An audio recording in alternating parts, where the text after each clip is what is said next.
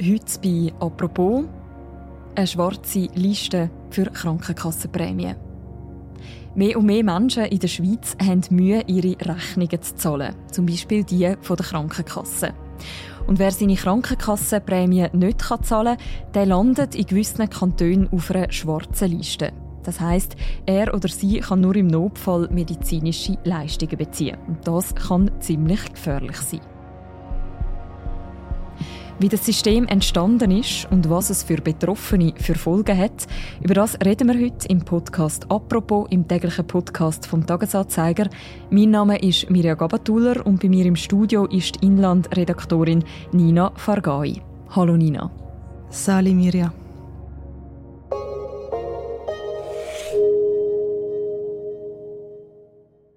Nina, du hast ja vor kurzem den Vitor Silva getroffen. Wer ist er? Der Herr Vitor Silva ist ein Betriebsarbeiter in einer Kabelfirma und arbeitet im Schichtmodus. Er ist 49 und Vater von einem 15-jährigen Sohn und er lebt seit 13 Jahren mit seiner Frau in Luzern. Ursprünglich ist er in Portugal geboren und aufgewachsen und ja, er ist eigentlich so ein typischer Vertreter von Menschen, die hier in unserem Land im Niedriglohnsegment arbeiten. Wenn wir vom Niedriglohnsegment reden, wie viel verdienen der Vitor Silva und seine Frau mit ihren Jobs? Also er verdient zurzeit 3'700 Franken. Eigentlich wären es 4'500 Franken im Monat, aber ihm werden jetzt noch monatlich 800 Franken fürs Betreibungsamt abgezogen. Seine Frau arbeitet momentan nicht. Sie hat in einem Hotel als Reinigungskraft geschafft, aber während Corona dann ihren Job verloren. Die Familie die lebt also von rund 3700 Franken im Monat. Der Vitor Silva hat ihr im Gespräch gesagt, ich kann es mir nicht leisten, krank zu werden. Das ist ein Zitat von ihm. Was meint er mit dem? Also mit dem hat er gemeint, dass es ihn viel würde kosten, krank zu werden, weil ihm die Krankenkasse zurzeit nur Notfallbehandlungen zahlt. Also wenn er jetzt eine Ohrenentzündung hätte, dann müsste er das wie selber zahlen. Und das liegt daran, dass der Herr Silva und seine Frau zurzeit auf der sogenannten schwarzen Liste von ihrer Krankenkasse stehen.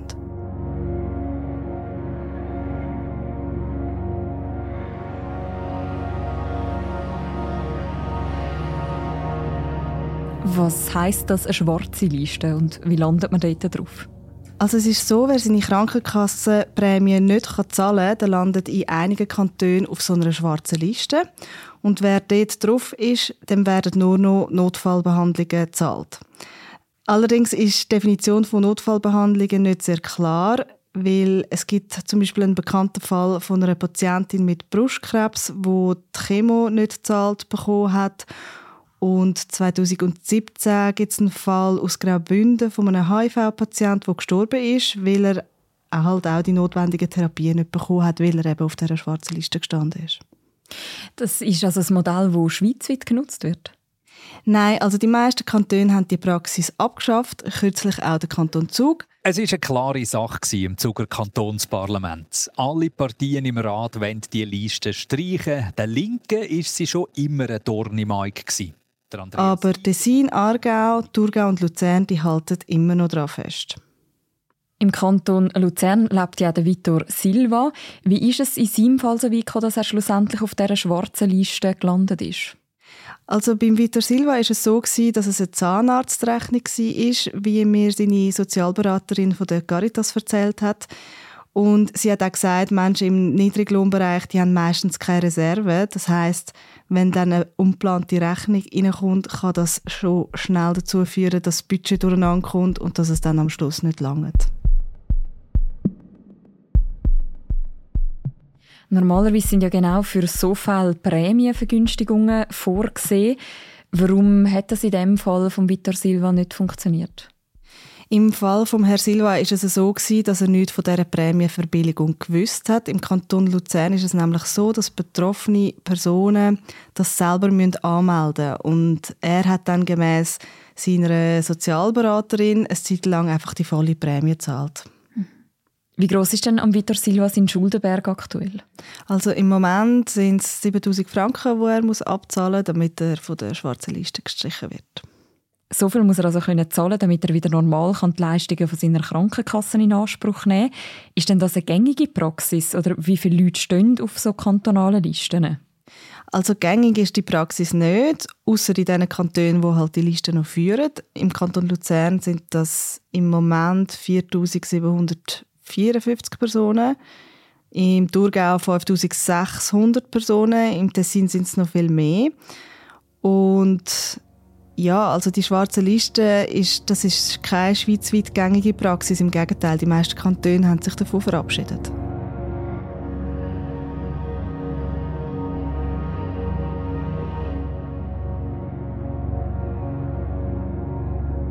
Wer ist besonders gefährdet, um auf so eine Liste zu kommen?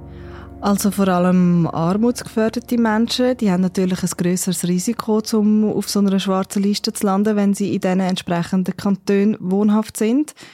Gemäß Bundesamt für Statistik ist in der Schweiz jede siebte Person armutsgefährdet. Allerdings sind das Zahlen von 2021. Ich nehme an, Armut wird mit den steigenden Prämien und Mieten nochmal zunehmen in der Schweiz jetzt in den kommenden Jahren. Du sagst es gerade, Nina, die Krankenkassenprämien sind ja in den letzten Jahren stark angestiegen. Werden durch das jetzt auch die schwarzen Listen immer länger? Ja, also in den Kantonen, wo die schwarzen Listen führen, ja, sieht man, dass die Listen auch immer länger werden. Und ich gehe davon aus, dass der Trend auch wird zunehmen, je höher das Prämie steigt und je mehr Menschen in der Schweiz in die Armut rutschen, desto länger werden die schwarzen Listen.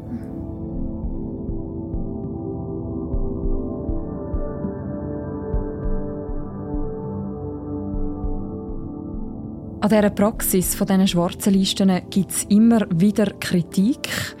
Auf was zielt die ab? Ja, zum Beispiel hat das kantonale Verwaltungsgericht von Zug die Praxis kritisiert im Jahr 2021 und auch die Ethikkommission von der Schweizerischen Akademie von der medizinischen Wissenschaften hat im Jahr 2020 kritisiert, dass die Hilfe in einer Notlage ein Grundrecht ist und darum auch alle Menschen in der Schweiz das Recht haben auf eine angemessene Gesundheitsversorgung. Und warum halten wir in diesen vier Kantonen trotzdem an diesem System fest? Gutes Krankenversicherungsgesetz gibt den Kantonen die Möglichkeit, die säumigen Prämienzahlenden auf so einer schwarzen Liste zu registrieren. Und ich glaube, ursprünglich hätte die schwarze Liste sollen so eine abschreckende Wirkung haben, so dass auch alle brav ihre Prämie zahlen. Allerdings gibt es einen Unterschied zwischen Leuten, die die Prämie nicht zahlen wollen, also Zahlungsunwillige, und es gibt dann halt noch die Zahlungsunfähigen. Das sind dann eben zum Beispiel die Armutsbetroffenen, wie der Vitor Silva. Was müsste denn im Fall von Vitor Silva und seiner Familie passieren, dass sie wieder von dieser Liste würden abkommen? Also der Herr Silva müsste seine 7000 Franken Schulden bei seiner Krankenkasse abzahlen ähm, dann wird er wieder gestrichen werden von der Liste. Und an dieser Stelle möchte ich auch noch festhalten, dass sich einige Leute aus unserer Leserschaft gemeldet haben, die ihm mit Spenden helfen wollen, von dieser schwarzen Liste wegzukommen. Auch zu dem kann Omix Berichterstattung führen am Schluss. Danke vielmals, Nina, dass du uns die Geschichte nochmal erzählt hast im Podcast «Apropos». Danke vielmals, Miriam.